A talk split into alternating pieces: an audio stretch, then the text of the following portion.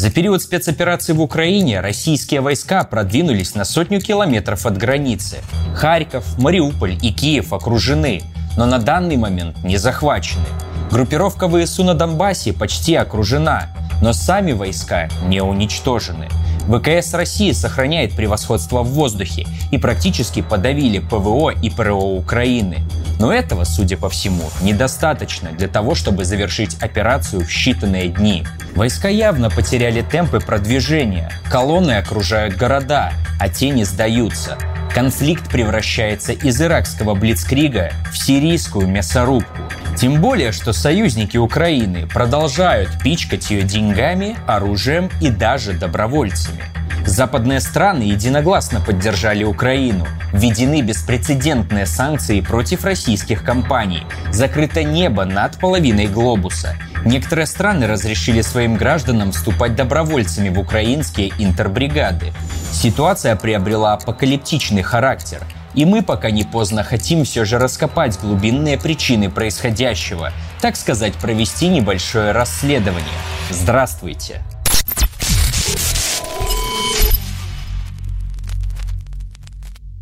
Карл фон Клаузевиц писал, что война всего лишь продолжение политики другими средствами. У войны много причин. Некоторые полагают, и мы склонны с ними соглашаться, что коренная причина заложена в устройстве нашей экономики.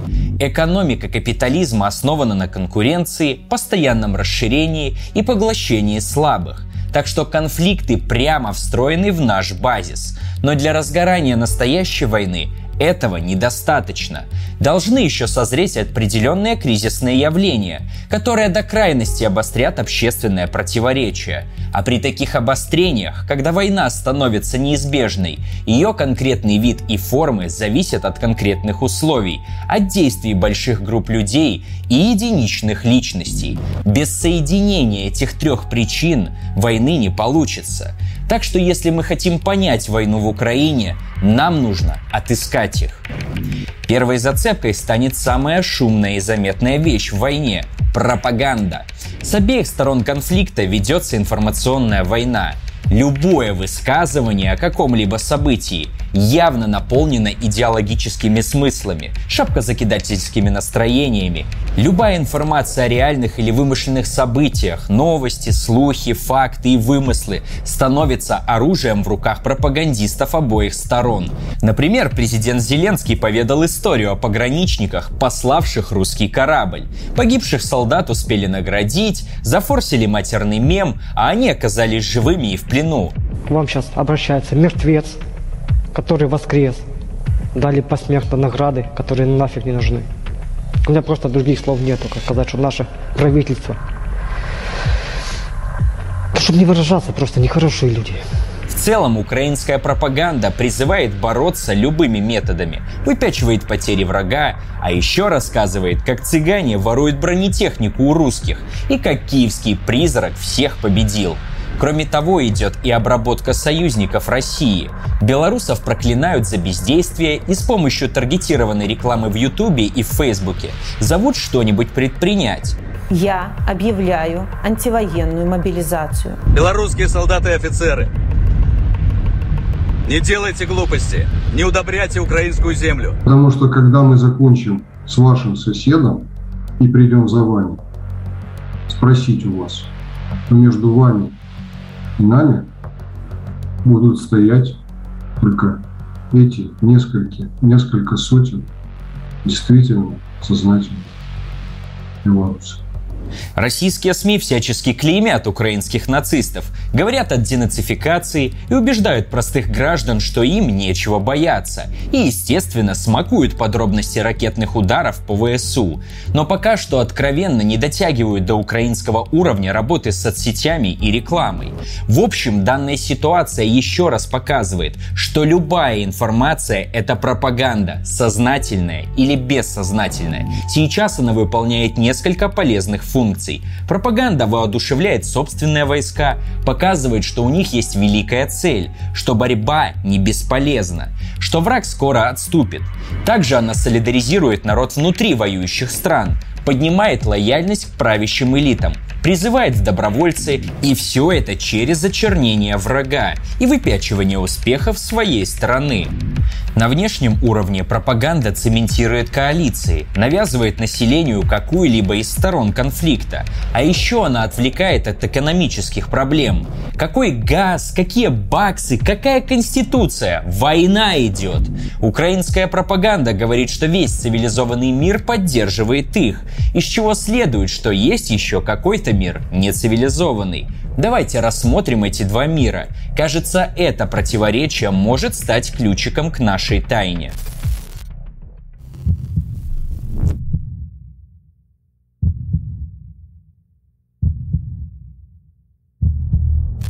На сторону Украины деньгами, оружием и санкциями встали США, Британия и Евросоюз со своими союзниками. Для краткости их можно назвать западной коалицией. Кто заправляет на Западе, мы и так знаем. Но есть ли какие-то объективные показатели, чтобы выявить главаря в коалиции?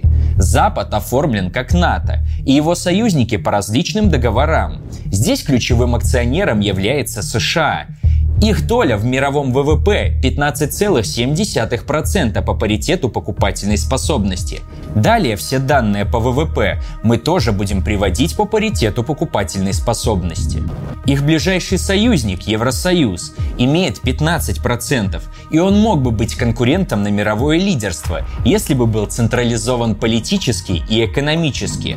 А пока что внутри него Германия имеет 3,5% от мирового ВВП, Франция 2,3%, Испания 1,5%, Польша около 1%. Британцы, растерявшие свои колонии, имеют 2,4%. У так называемой западной коалиции есть союзники и на востоке Земли. Япония, Южная Корея и Австралия имеют в сумме 7% ВВП. Здесь мы ясно видим, что показатели экономического развития с неплохой точностью показывают главаря. Правда, с восточной частью западной коалиции все не так однозначно. Например, Южная Корея отказалась вводить санкции против России и даже согласовала этот шаг с США. Турция сперва осудила конфликт и даже перекрыла проливы Босфора и Дарданеллы для российского флота, но к санкциям присоединяться отказалась и призвала к сдержанности. Однако остальные страны коалиции, похоже, весьма серьезно настроены на противостояние с Восточным блоком. В то же время большая часть мира не торопится выступать против агрессора. Китай, Венесуэла, Мьянма, Сирия, Беларусь выразили понимание российской позиции. Множество стран мира воздержались от осуждения действий России. Среди них Индия, Пакистан, Иран, Ирак, Бразилия.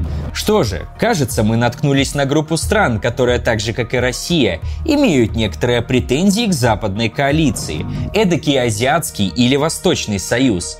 Давайте взглянем на него повнимательнее – Среди этих стран Китай является экономическим лидером, который имеет второе в мире ВВП после США, а по ППС – первое и составляет 18,3% от мирового. Россия имеет долю в 3%, а Индия 6,7%.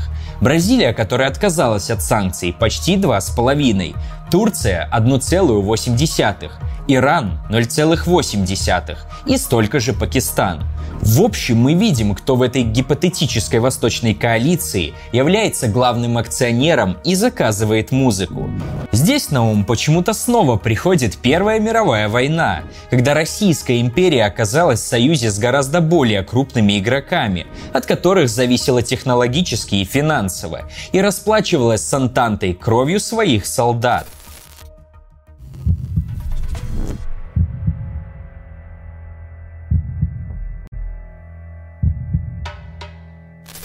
Теперь давайте рассмотрим общемировой контекст ситуации. Фундамент современной западной системы был заложен после Второй мировой войны. США в роли жандарма взяли под свое крыло не только Латинскую Америку, но и Западную Европу с Японией. В 60-е годы социалистический блок попортил крови европейцам, оказав неоценимую помощь в развале колониальной системы. К 70-м годам десятки стран мира строили самостоятельные экономики. Кто-то в капиталистическом, кто-то в социалистическом духе. Казалось, что третий мир при поддержке СССР вот-вот изолирует глобальный капитал и по заветам Че Гевары обрежет щупальца корпорациям. Но все мы знаем, куда пошла холодная война. Советский Союз наэкспериментировался с рынком, а в периферийных странах развитие собственной промышленности привело к росту числа пролетариев, а значит профсоюзов, забастовок и всяких нехороших для местных элит политических требований. И к тому же рабочих поддерживал соцблок. А к концу 60-х мир стоял на пороге мировой революции. Тогда капитал в странах первого мира осознал, нужно что-то делать. Например, силовыми методами задавить профсоюзы и перенести промышленные предприятия в страны победнее. А элитам этих стран Всемирный банк предложил экономическую доктрину неолиберализма. Они открыли свои рынки и впустили иностранные корпорации. Они лишились развитой промышленности, поступились экономической свободой. Но зато организованный пролетариат превратился в люмпанов, неспособных к совместной борьбе. Полезное производство как бы размазалось по миру так, чтобы рабочее движение нигде не концентрировалось. Благо, новые технологии связи позволяли это сделать. Естественно, работникам корпорации были не рады. Капиталу пришлось изобрести открывашку для чужих рынков. Например, вооруженный террор против рабочего движения. Или подкуп местных элит и вырождение их в компрадорские. Или подсаживание стран на кредиты, которые невозможно отдать. В Чили в 1973 году пиночетовская фашня с поддержкой США устроила массовый террор. В 1978 году Китай в надежде на иностранные технологии разместил у себя американское производство. Мексиканские рыночные социалисты подсели на кредиты от МВФ, и когда не смогли расплатиться, то их заставили провести приватизацию. Потом в Боливии и Польше провели шоковые реформы. А после развала социалистического лагеря ситуация вообще пошла в разнос. И Россия попала под этот каток, а потом и весь мир. К концу 90-х годов доктрина свободного рынка и вседозволенности корпораций стала подавляющей. Даже оккупировав Ирак, Запад устроил там ту самую неолиберальную приватизацию, в результате которой все важные отрасли перешли корпоратам ТНК.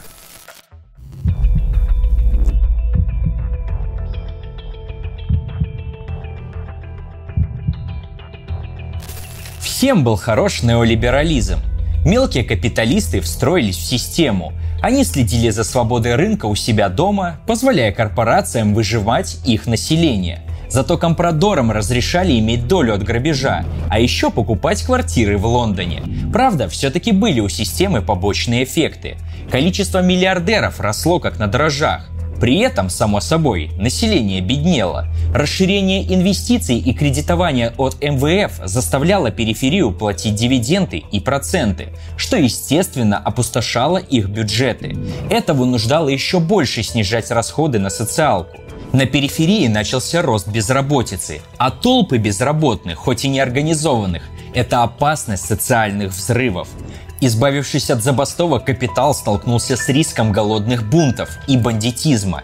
В первом мире ситуацию сгладили рост сферы услуг и введение социальных пособий, а также полицейские, которые стреляют во все бедное и цветное. На периферии денег не водилось. Поэтому там культивировали реакционные идеи типа национализма и клерикализма. Например, парамилитарисы Колумбии, которые ради некого величия нации убивают профсоюзников по три сотни в год. Ну или более близкая нам Украина, которая совершила несколько приватизаций, разрешила продажу земли и, как мы знаем, погрязла в националистической пропаганде. Еще один побочный эффект – это массовая миграция из стран периферии в страны центра. Эту тему мы подробно раскрыли в ролике о миграции. С другой стороны, на принимающей стороне тоже кое-что происходило. Массовый вывод капитала в первый мир вызвал перенасыщение. Столько денег просто некуда было вложить с сохранением рентабельности, и средства массово уходили в финансовый сектор – Таким образом, появилось несколько центральных стран, а вокруг них периферия, выступающая кормовой базой и погрязшая в реакции. Но все же в мире остались страны с каким-то потенциалом, что сохраняли некоторую независимость и даже влияли на региональную политику. Но если кто-то шел против системы, семь авианосных флотов и морские котики быстро усмиряли всяких там Слободанов Милошевичей и Саддамов Хусейнов. Кажется, потихоньку мы подбираемся к Украине. Мы поняли, как образовалась и функционировала система мирового современного капитализма и почему западные идеологемы стали главенствовать. Но почему сейчас произошел сбой, и некоторые элиты больше не боятся мирового жандарма?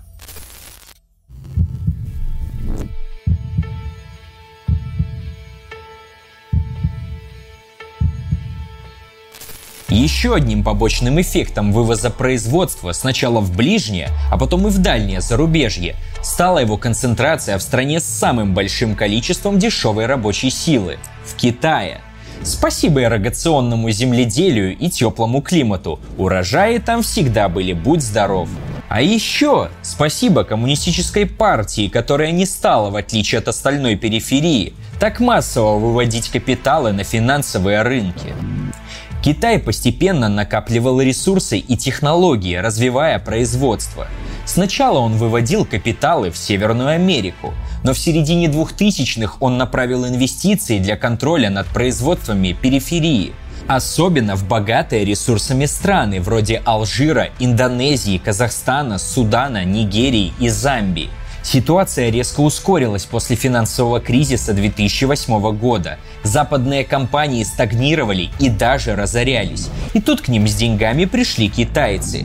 Только в автомобильной промышленности они скупили акции Volvo Cars, Rover, Saab, LTI, LDV и в 2010 году уже производили автомобили больше всех в мире. В 2013 году объявили инициативу «Один пояс, один путь», Совместно с Россией, Индией, Бразилией и ЮАР учредили новый банк развития, заявленный как альтернатива МВФ. К середине 2010-х годов Китай превратился в третий по значимости источник прямых иностранных инвестиций в мире, после США и Японии. Китайские компании все активнее вкладывались в строительство за рубежом, автомобильные и железные дороги, порты, объекты электроэнергетики и здравоохранения. В середине десятых годов Китай скупал не только сырье и отверточную сборку, он пошел в Европу. В 2017-2018 годах 50% китайских инвестиций пришлось на нее. Поглощая западные компании, он получал доступ к их рынкам, технологиям и коммуникациям. Тогда же в середине десятилетия китайский ВВП по ППС сравнялся и превысил американский – уже тогда многие элиты периферии увидели, что американский брат не такой уж и большой. И даже если сильно разозлить США и нарваться на санкции, то всегда можно присосаться к экспорту и инвестициям из Китая. Кстати, именно тогда начался конфликт России с Украиной. Китай стал вторым по размерам инвестором в мире и самой промышленно развитой страной – он закупает множество ресурсов по всей планете и продает свои товары обратно. Китай в основном закупает нефть у Саудовской Аравии. За ней следуют Ирак, Оман, Иран. Теперь у Ближнего Востока есть неплохая крыша. Страны Средней Азии с удовольствием принимают китайские инвестиции.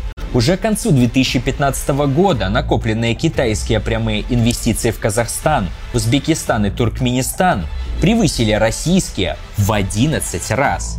Также Китай активно вкладывается в африканскую, латиноамериканскую инфраструктуру и в российскую, иранскую и иракскую добывающую промышленность. Тот же Ирак в 2021 в рамках китайской инициативы «Один пояс, один путь» получил 10 миллиардов инвестиций. Не зря все эти страны так сдержаны насчет Украины.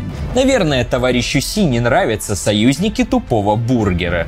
Но естественно, не все так просто. С одной стороны, китайские инвестиции по всему миру, но с другой, у США повсюду военные базы и флоты. Поднебесная лидирует в экспорте практически всего, но при этом зависима от западных стран в технологиях. Крупнейшим поставщиком чипов для китайских смартфонов является тайваньская Mediatek и американская Qualcomm.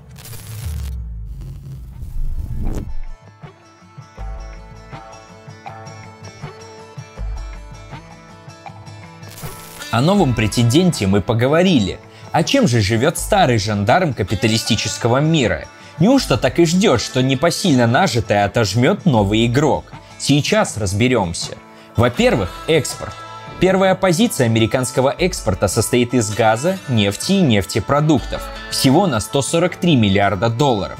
На втором месте 97 миллиардов. Электронные микросистемы, вычислительные машины и электронная аппаратура.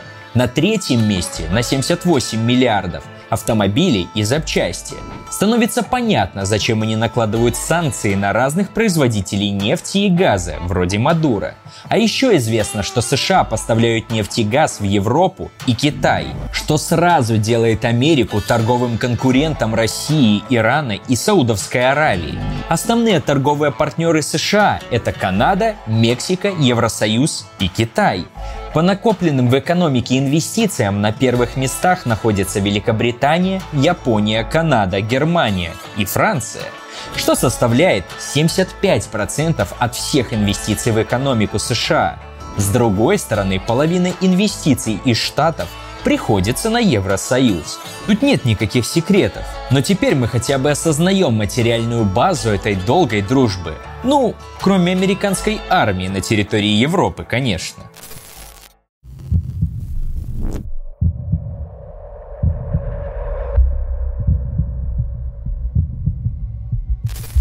Как мы видим, и Китай и США производят автомобили, разную химию и сложную электронную технику. И производят в огромных количествах.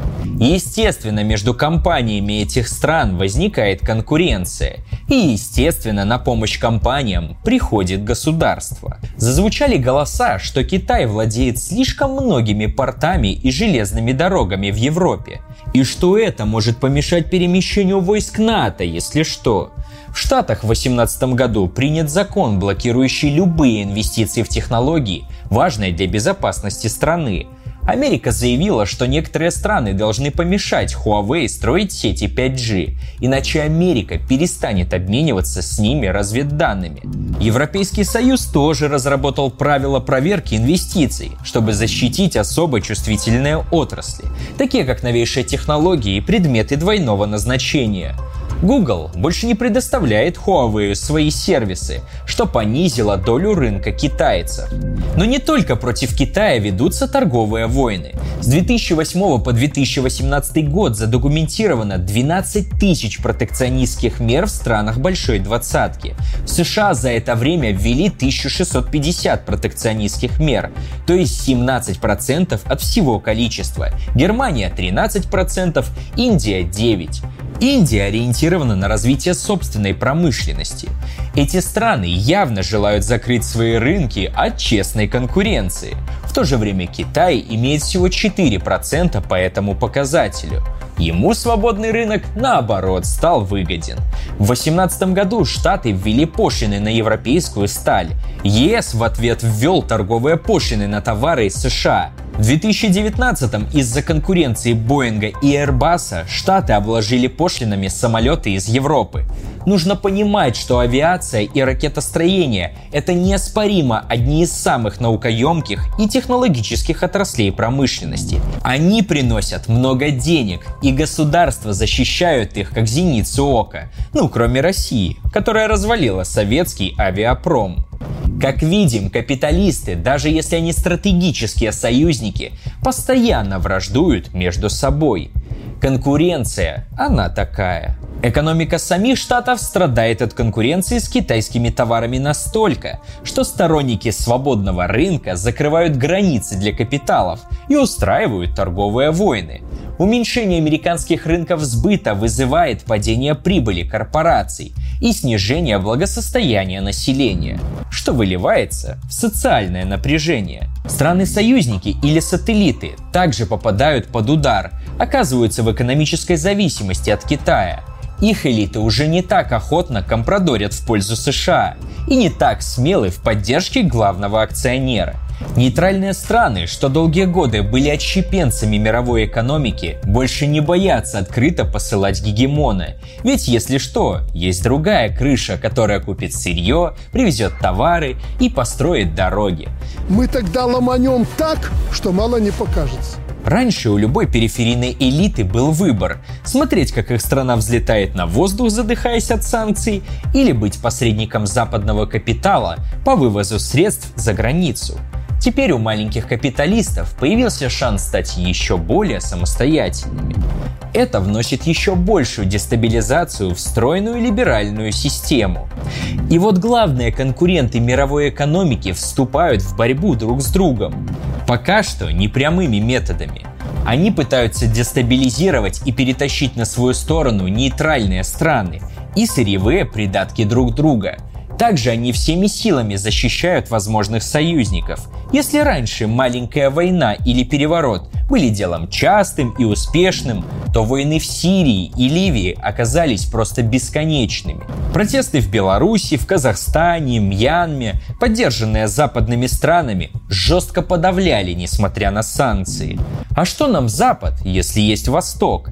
Таким образом, противоречия, связанные с появлением второго крупного игрока, развивались сначала в экономической плоскости, потом в политической. Где-то на периферии мира, далеко от наших глаз, шли настоящие войны и гибли люди. Корпорации дожимали последние соки из рабочих. Беженцами становились миллионы людей. Но обыватели всего этого как бы не видели – а теперь волна противоречий докатилась до нас, и все ужаснулись. Долгие годы борьба за передел рынка вспыхивала то в виде торговых войн, то в виде государственных переворотов, то в виде локальных военных конфликтов. Наступающий мировой кризис все это обострил. Уже в 2019 году специалисты из ООН заметили кризисное явление и даже назвали их причины. Недостаток спроса и инвестиций в производство. Государства вкладывали средства в спасение банков, в результате чего возросли государственные долги. А банки и прочий частный сектор направляют эти средства на спекулятивные операции. Также мешает росту снижения доли оплаты наемного труда в мировой экономике, что плохо сказывается на спросе. Надо же, даже ничего не сказали про недостаточную свободу рынка. Кажется, в ООН засели леваки. Как бы то ни было, их никто не послушал. На нарастающий кризис наложился коронавирус и завертелось. Все страны мира начали бить друг друга дубинами санкций, наращивать военные бюджеты и проводить учения.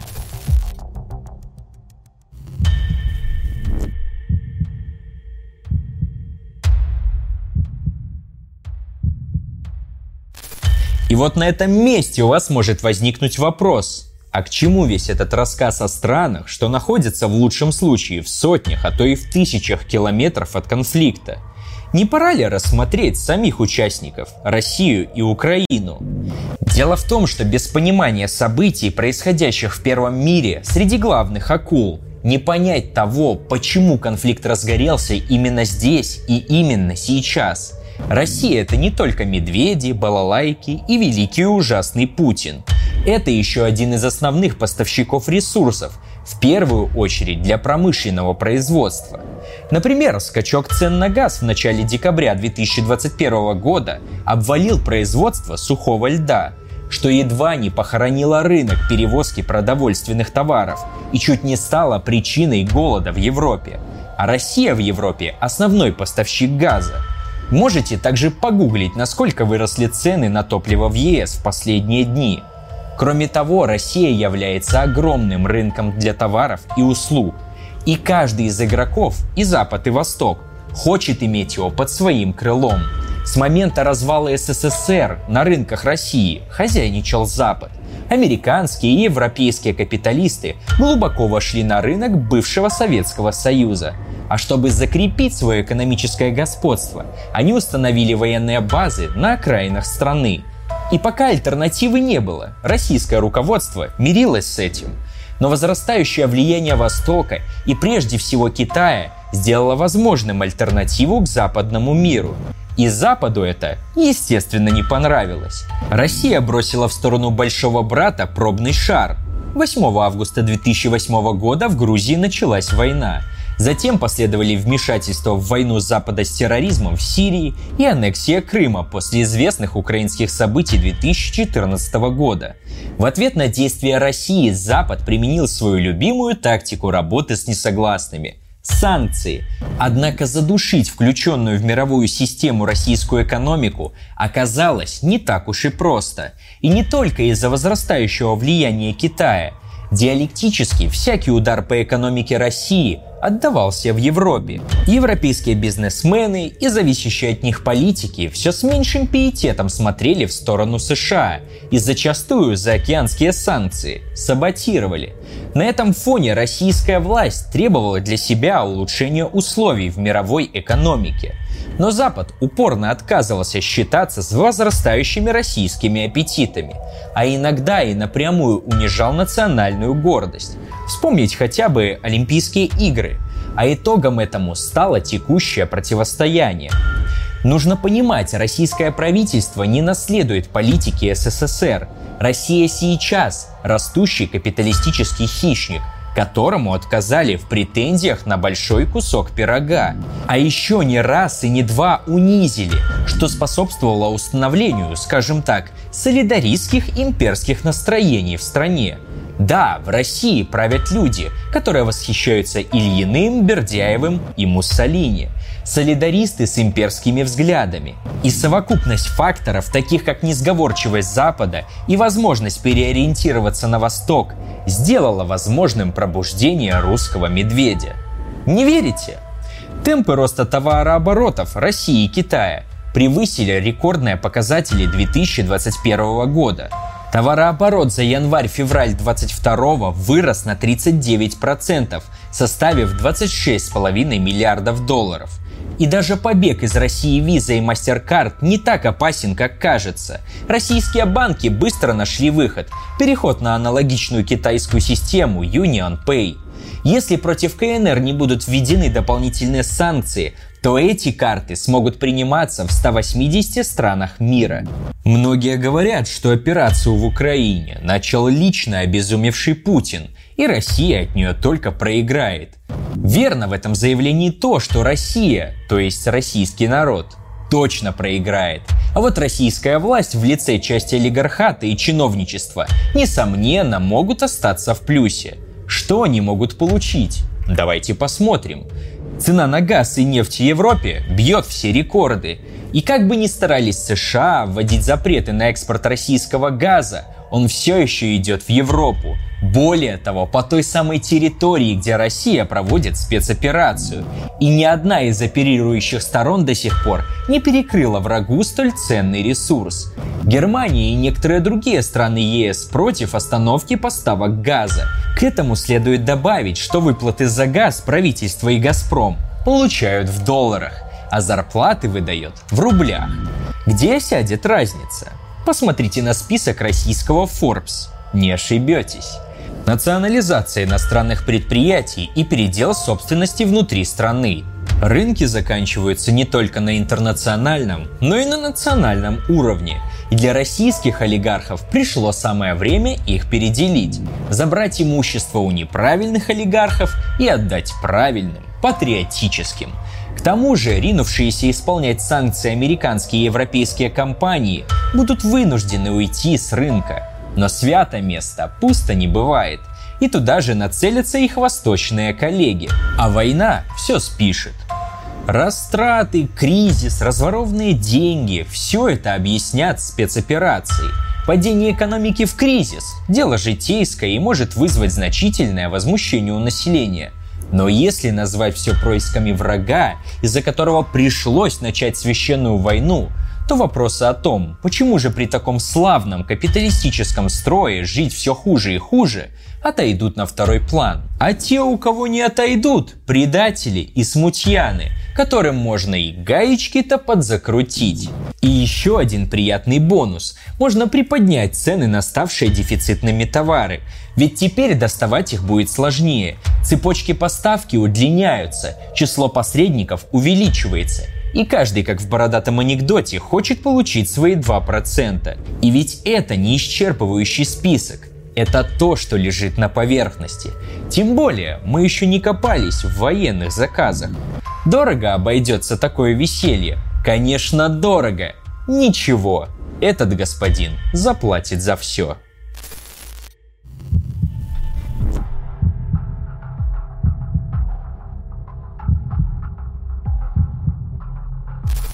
Ну, теперь, кажется, пора. После распада СССР элиты Новой Украины в основном четко определили свою цель – на Запад, к свободе рынка. Тогда, как мы уже знаем, это было очень модно. Уже в 1992 году Украина присоединилась к Совету Североатлантического сотрудничества. В 1993-м Верховная Рада поставила европейский вектор приоритетным и решила добиваться принятия в Европейский Союз.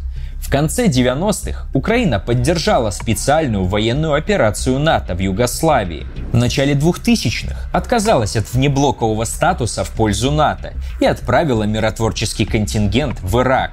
С 2004 года Украина выполняла план путем европейской интеграции, рассчитанный до 2015 года и направленный на создание условий для вступления в ЕС. Потом начались переговоры о свободной торговле и разговоры о вступлении в НАТО. В том же 2004 году случился первый шумный эксцесс внутриэлитной борьбы. Виктор Янукович, будучи премьер-министром и представителем восточных тяжелых промышленников, выиграл на выборах у прозападного кандидата Ющенко. Но в результате некоторых волнений победителем стал Ющенко. Он педалировал национальную тему в риторике и развивал сотрудничество с Западом. Через шесть лет президентом все-таки стал Янукович – и сразу объявил внеблоковый статус Украины, ликвидировал комиссию по подготовке к вступлению в НАТО, но не стоит думать, что он был каким-то русофилом. Движение к евроинтеграции продолжилось. Просто угольщикам и металлургам слишком сильно не хотелось открывать рынок Европе и терять рынок России. Эта двойственность в 2013 году выразилась в одновременных переговорах о свободной торговле с ЕС и Евразес – Федерация промышленников Украины даже отправила открытое письмо президенту страны с просьбой отложить подписание соглашения об ассоциации с Евросоюзом, поскольку после подписания этого договора продукция целого ряда промышленных предприятий Украины стала бы неконкурентной. Зато поставщики сельскохозяйственного сырья и нефтяники попасть на европейские рынки очень хотели, ведь в России своего топлива и пшеницы завались. Правительство Януковича приостановило ассоциацию с Европой до тех пор, пока Европа не компенсирует срыв торговли с Россией. Здесь они опять представляли интересы металлургов и машиностроителей. Компенсации никто не дал, зато случился Майдан – он привел к сносу внеблоковых политиков и прямому курсу на Запад. С тех пор торговля с Россией упала в 4 раза, а США передают Украине разведывательную информацию в режиме реального времени. Давайте теперь откроем акторов и интересантов украинской политики, местных олигархов. Ренат Ахметов. Его состояние оценивается в 7 миллиардов долларов владеет контрольными пакетами акций свыше 500 предприятий, работающих в горно-металлургической, энергетической, телекоммуникационной и транспортной отраслях, в банковском секторе, сельском хозяйстве, медиабизнесе, сфере недвижимости. Контролирует телеканал «Украина-24», поддерживал Виктора Януковича, но прижился и при прозападном правительстве – в последние годы добился запрета на экспорт электроэнергии из России в интересах своих тепловых электростанций. В общем, как может лоббирует протекционизм. Юрий Косюк. Имеет 1 миллиард долларов, директор Мироновского хлебокомбината. Занимается переработкой сельхозпродукции и ее экспортом в Евросоюз. Наверное, он очень обрадовался недавнему разрешению на продажу земли. Косюк является соратником Порошенко и даже был первым заместителем главы администрации президента Украины. Петр Порошенко имеет полтора миллиарда долларов, владеет предприятиями пищевой промышленности, в том числе корпорацией «Рошен», контролирует Пятый канал. Еще один соратник Порошенко, Андрей Водотурский, сын миллиардера и владельца одного из крупнейших в стране аграрных холдингов – Нибулон. Виктор Пинчук имеет 2,5 миллиарда долларов, владеет металлургической компанией Интерпайп и рядом горно-обогатительных комбинатов Днепропетровской области. Компаньон Ахметова поддерживал Януковича. При его власти приобрел металлургический комбинат Криворожсталь за 800 миллионов долларов, Однако при Ющенко приватизацию признали незаконной, и завод перепродали британской корпорации Metal Steel Company. И правильно, нечего тут активы зажимать перед иностранным капиталом и играть в суверенность. При том, что Китай завоевывает своей сталью мировые рынки. Константин Живаго имеет 2,5 миллиарда долларов – Владеет предприятиями в сфере металлургии, месторождений железной и ферромарганцевой руды, машиностроения, транспорта, фармацевтики, судостроения и энергетики. Ему принадлежит автомобильный завод «КРАС». С началом войны на Донбассе получила значительное количество военных заказов. Был соратником Юлии Тимошенко, но уехал в Лондон.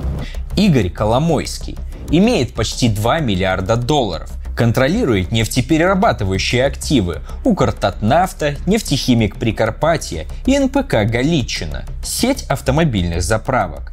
Имеет ряд горнодобывающих предприятий и металлургические активы. Имеет собственность в агросекторе и пищевом производстве.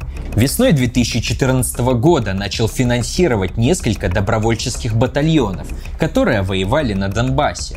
Контролирует телеканал 1 плюс 1, Именно на нем в канун 2019 Нового года вместо президента Порошенко показали Владимира Зеленского.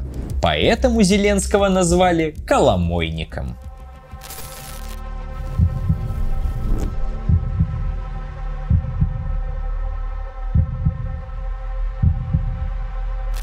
Как видим, в Украине много разных капиталов, которые постоянно между собой дерутся – в общем, они дрейфуют в сторону от России, хотя некоторым из них это совсем не выгодно. Аграрии и экспортеры нефтепродуктов стремятся в Европу, но не до конца, потому что они еще и владеют машиностроительными и металлургическими предприятиями. Как на внутреннюю политику повлияли экономические процессы последнего десятилетия?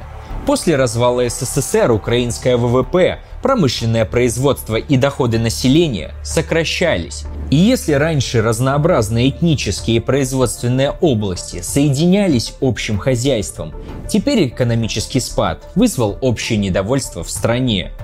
Нарастали центробежные процессы. В 2013 году доля России в общем объеме украинского экспорта составляла 24%, доля в импорте 30%. Россия была для Украины торговым партнером номер один. В Россию поставлялись узлы и агрегаты для ВПК, вагоны, турбореактивные двигатели, трансформаторы, телевизоры, четыре вида металлопродукции и продукты химических производств.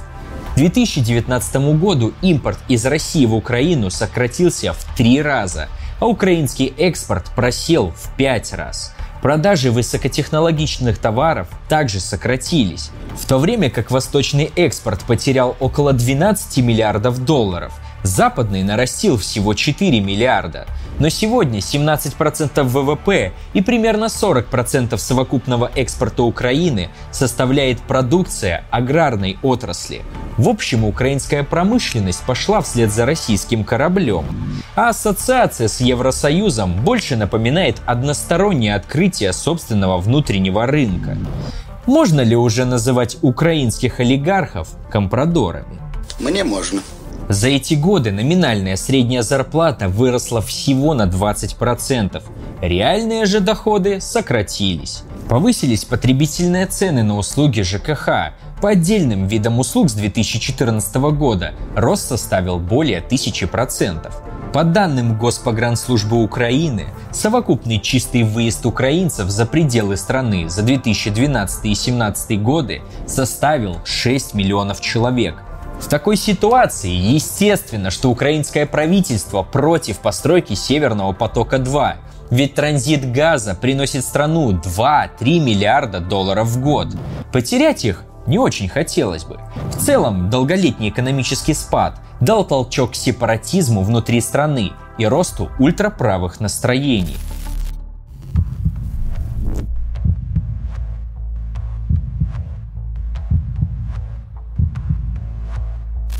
На волне разочарования в рыночных реформах и превращении экономики Украины в сырьевую власти пришел Зеленский. Он обещал поправить благосостояние, приструнить разжиревших олигархов и устроить мир на Донбассе. В первый год по указке МВФ он отменил мораторий на продажу земли, разрешил Национальному антикоррупционному бюро Украины осуществлять прослушку без соглашения со службой безопасности, вернул уголовную ответственность за незаконное обогащение и ввел инструмент конфискации необоснованных активов чиновников, но не олигархов. Подписал запрет импорта электроэнергии из России – чему был рад Ахметов. Опять же, по указке МВФ ввел закон, который запретил Коломойскому получать от государства компенсацию за национализацию в 2017 году принадлежащего ему приватбанка. Объявил о преодолении системы, в которой доминируют олигархи. Вскоре США ввели санкции против Игоря Коломойского. Недоброжелатели говорят, что Зеленский начал бить своих родных национальных олигархов, чтобы запустить страну иностранный капитал. Ведь только первый мир может защитить в целом украинских капиталистов. И если кто-то из своих при этом пострадает, то Селяви. В качестве доводов приводится движение капиталов и натовского оружия и новопоявившийся институт директоратов. В 17 году бюрократическую систему Украины начали реформировать по стандартам ЕС. Для этого понадобились особые органы при министерстве – директораты, которые бы вырабатывали политику работы министерства в каких-либо аспектах. Всего к настоящему моменту создано 58 директоратов при 10 министерствах. Люди в них набираются на конкурсной основе. Деньги на программу выделяет Евросоюз. Как правило, это молодые выпускники западных университетов – сторонники либеральной экономики или бывшие члены каких-либо НГО. Например, Анна Новосад по стипендии училась в Нидерландах, потом возглавила директорат стратегического планирования и евроинтеграции при Министерстве образования – или Юлия Зайченко, возглавлявшая директорат евроинтеграции при Минюсте, работала в общественной организации Центр международного права и правосудия. Благодаря Европейскому центру она обучалась праву во Франции и Австрии. Директорат публичной администрации возглавил Андрей Бега, который учился в США и Канаде и работал в Международном центре перспективных исследований. В начале этого года в директорате политики Министерства обороны Украины на постоянной основе начали работать советники от США. Как-то все это похоже на десант из чикагских мальчиков в Чили. Но это когда сторонники неолиберальной экономической школы приехали генералу Пиночету вводить правильный рынок.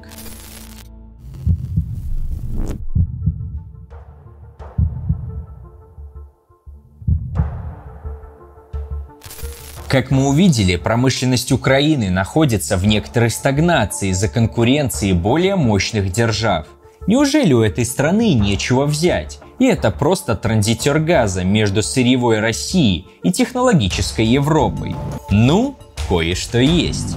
Украина в 2021 году экспортировала зерновых культур на 12,35 миллиардов, что на 31% больше показателей за 2020 год. Всего она экспортировала 27,5 миллионов тонн зерновых, что сделало ее вторым по значимости экспортером в мире. Также ее прямыми конкурентами являются США и Россия. Но кроме того, Украина входит в пятерку лидеров по поставкам сельхозпродукции в Европу, так же как и Россия производит подсолнечное масло и сахар. Для российских аграрных олигархов было бы хорошо забрать себе пахотные земли Черноземья, ну или хотя бы нарушить украинский экспорт ради занятия рынков и поднятия цен. Да и европейским и американским экспортерам выгодно то же самое. Также Украина экспортирует железную руду, концентраты и кабели на 4 миллиарда долларов. Здесь она конкурирует с Россией и с Китаем. Кроме пахотных земель и железной руды, в Украине имеются месторождения газа и нефти. Давно известно о причерноморско-крымском месторождении. После 2010 года открыты Юзовское и Олесское месторождения, одно на Донбассе, второе на западе страны – Ожидаемые суммарные запасы газа в Украине вместе с Крымом составляют 7,75 триллионов кубометров. Это выведет ее на седьмое место в мире, чуть пониже Саудовской Аравии, и создаст большую конкуренцию поставщикам газа в Европу. В 2013 Украина подписала соглашение на 10 миллиардов долларов с компанией Royal Dutch Shell о разработке юзовского месторождения. И тут, как ни кстати, референдум в Крыму и война в Донбассе в 2014 году. Совместные с ExxonMobil и Shell проекты по добыче шахтного метана и разработке крымского шельфа тоже накрылись тазом. Такие дела. Россия поставляет палладий, а Украина – благородные газы – неон, аргон, ксенон и криптон, необходимое в производстве полупроводников. Она обеспечивает 70% мировых поставок неона, а для США более 90%. Если кто-то хотел бы навредить американской промышленности, то удар по Украине – самый безопасный вариант. Поэтому промышленники США должны со всей строгостью защищать Украину – но из России они получают 35% палладия.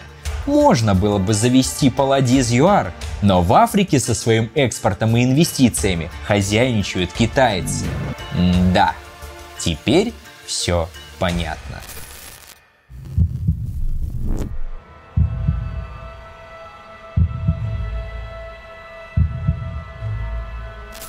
Все, что сейчас происходит, это подготовка к мировой спецоперации. Коалиции будут сплачиваться все плотнее и плотнее. Сложно будет в нарастающем хаосе остаться абсолютно нейтральным. Но все игроки будут выжидать до последнего, чтобы увидеть, какая из сторон первой даст слабину. Например, многое решит выбор Индии.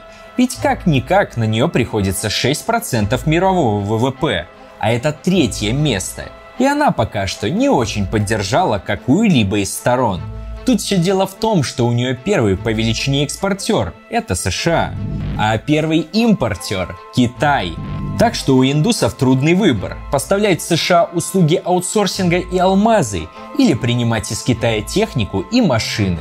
Множество стран поменьше являются поставщиками рабочей силы, как для США, так и для Китая. Но Китай закрепился в них сильнее – Турция, Бразилия, Иран, ЮАР, как и Индия, могут стать местными империалистами, если урвут в надвигающейся большой драке свой кусок. Главное сейчас сделать правильный выбор. Западный неолиберализм 40 лет предлагал всем систему, где мелкие капиталисты становились под внешнее управление корпораций и отдавали большую часть продукции своей страны в центр – Неолиберализм давил периферию своей идеологией и культурой, а молодой китайский гегемон действует осторожно, не бомбит врагов, не устраивает перевороты по всему миру, не насаждает свою культуру и действует сугубо экономическими методами. Пока что. Вполне возможно, что перед таким выбором многие мелкие капиталисты выберут сторону Китая. Вот тогда и начнется реальный замес. Кстати, пока мы готовили этот ролик, пришли новости, что Иран запустил 6 баллистических ракет в консульство США в Эрбиле, что находится в Ираке. А с финансовых рынков приходят сигналы, что трейдеры выходят из активов КНР. Они думают, что до конца следующей недели начнется военная спецоперация КНР на Тайване. Ведь Паралимпиада кончилась а в некоторые издания США пишут о подготовке экстренного совещания Шанхайской организации сотрудничества. Якобы ожидается полное формирование нового, антагонистического западному капиталу блока. Все это, как и война в Украине, было довольно ожидаемым. Нужно только анализировать мир с помощью логики, а не эмоций. Но это все игры корпораций, миллиардеров и их государств. А что же будет с простыми людьми? Борьба империалистов, когда ни одна из сторон не может быстро одолеть другую, приводит к разрыву цепочек поставок, росту военных расходов и, как следствие, к снижению уровня жизни простых граждан по всему миру. В Европе подорожало топливо и продовольствие, у нас подорожало все, но особенно техника и доллары – Этот процесс будет втягивать в недовольство не только дальнобойщиков и самозанятых, но и все более широкие массы трудящихся. В Испании профсоюзы уже собираются устраивать забастовку из-за цен на топливо. Так что военная цензура и чрезвычайщина, которую вводят власть придержащая по обеим сторонам конфликта, весьма кстати, чтобы задушить голоса рабочих. Сейчас наши народы выступают поставщиками рабочей силы и пушечного мяса в этой игре, а обеспечивает все это повальная пропаганда и бабло. И как ни прискорбно, мы пока ничего не можем сделать с этим конфликтом, потому что мы, трудящиеся, разобщены и можем быть лишь инструментом в заскорузлых руках бизнеса и капитала. И из этого есть только два пути. Или на бойню, или на дворцы. До скорого и берегите себя.